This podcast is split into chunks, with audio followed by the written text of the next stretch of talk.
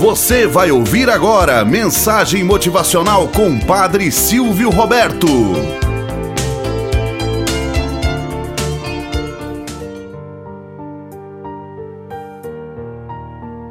Olá, bom dia, flor do dia, cravos do amanhecer. Vamos à nossa mensagem motivacional para hoje. A dieta de Sadu. Conta-se que há muito tempo atrás havia um Sadu que morava nas profundezas da floresta, sobrevivendo de raízes e frutas, com a mente fixa na meditação. Os pássaros e outros animais da floresta eram seus amigos, e qualquer um que passasse uma hora em sua presença experimentava uma sensação de profunda paz. Com o passar do tempo, as notícias se espalharam a respeito desse tal Sadu que transmitia paz.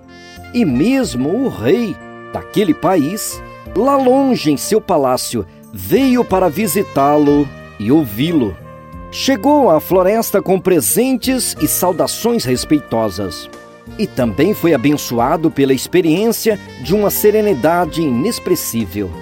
A paz é que os reis mais sentem falta e desejam. O rei veio outra vez e mais outra ainda para visitar o Sadu. E na terceira visita, pediu ao ermitão para ir morar com ele no palácio real. A princípio, o Sadu se recusou, mas depois de insistentes súplicas, concordou com o rei e acompanhou-o, onde foi recebido com grande respeito por todos. Foi-lhe dado o quarto perto do rei e o próprio rei com a rainha cuidavam dele para se assegurarem de que todos os seus desejos fossem satisfeitos. Depois de ter vivido assim no palácio por vários meses, aconteceu que um dia, quando a rainha foi se banhar, tirou do pescoço um de seus colares magníficos de diamante, colocou-o de lado, esquecendo dele completamente quando deixou a casa de banho. A pessoa que entrou a seguir foi o Sadu. Ele viu o maravilhoso colar jogado lá, colocou-o dentro do casaco e foi embora do palácio sem falar com ninguém.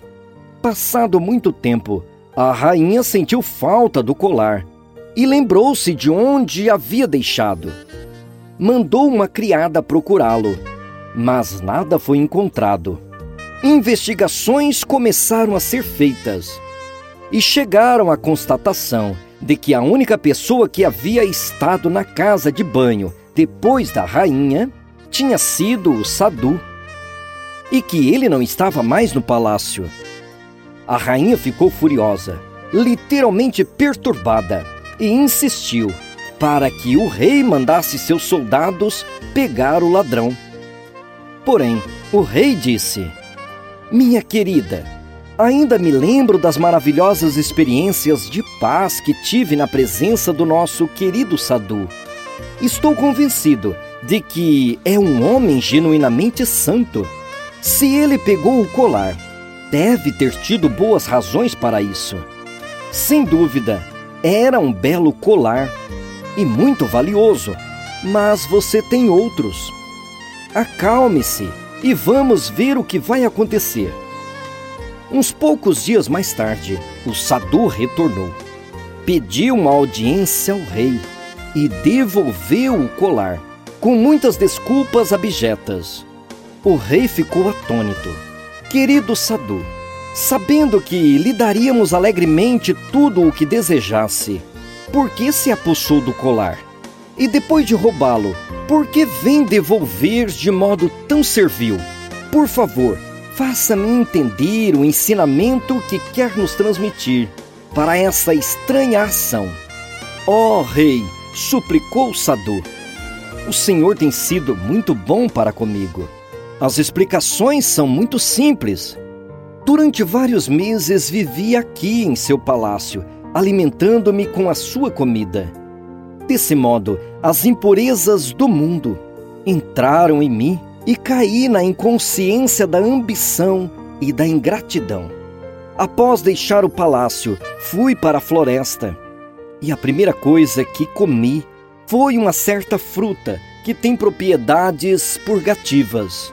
No passado, ela não costumava me afetar, mas desta vez meu corpo todo passou por uma dolorosa purificação. Quando voltei a mim, avaliei o que tinha feito e resolvi voltar ao palácio tão rápido quanto minha condição enfraquecida permitia. Isso é tudo. O Senhor mostrou-se generoso em seus pensamentos e em suas ações, na sua generosidade.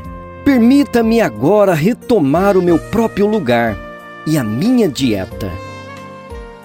Moral da história: Leva-se uma vida inteira para moldar as boas virtudes e uma fração de milésimo para deixá-la de lado. O homem virtuoso alcança a graça do rei e os aplausos dos camponeses. O estúpido, por sua vez, perde até mesmo o brilho no olhar. Não sejas precipitados para julgar a atitude do seu irmão. Tenta tirar belas lições. Tenhamos um bom dia na presença de Deus e na presença daqueles que nos querem bem.